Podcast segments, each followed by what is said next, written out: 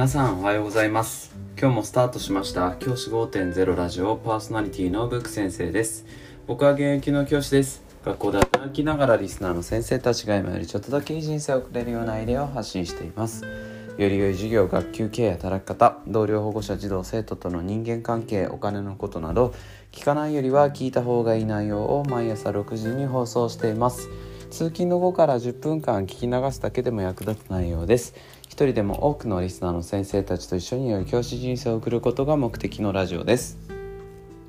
今回のテーマは予算のチェックは確実にというテーマでお話をしたいと思います。先生方はそろそろ新年度がスタートして委員会活動であったりとかあるいは部活動であったりとかそういったところで予算っていうのが出されると思います。そういったものを必ず予算額をチェックしておいてください。そしてできることなら早め早めにどんどん使っていきましょう。これね貯めてしまうのがあんまり良くないと僕は思っていて今日はその予算の話をしたいなと思うんです。先生方は予算委員会とか部活動とか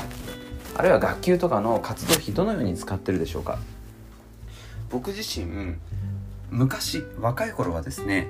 その予算なんて気にしたことがなくて正直 あのお金がどのぐらいあるかとか全く知らなかったんですよね。そうしていたうちにその時に若い時に事務長先生事務長学校事務の事務の長である事務長の先生に言われたのがブック先生と予算余りすぎてて他の委員会に使われてるよ言われたんですよ。他の委員会がその予算余ってるの使ってるよって。だからブック先生もお金使わないとダメって言われてその時の事務長先生の言葉のおかげで僕はそこからあ予算ってそんな使えるんだっていうことを知ったわけですよね。でこの予算ってね本当に言わなきゃ使わないんですよ。であの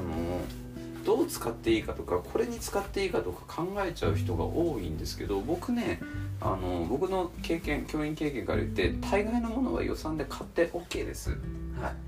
多少使わないかもしれないなって思うものでも予算で買ってしまって OK なんですよね。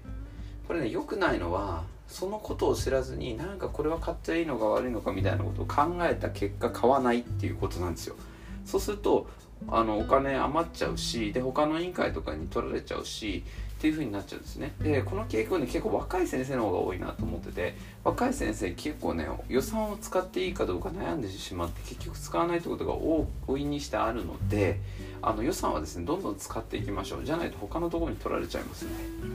はい。もちろん校内で誰かが使ってくれればいいっていうのもありますけどでも委員会とか部活動ってどこも平等にね一応やっているわけですよ。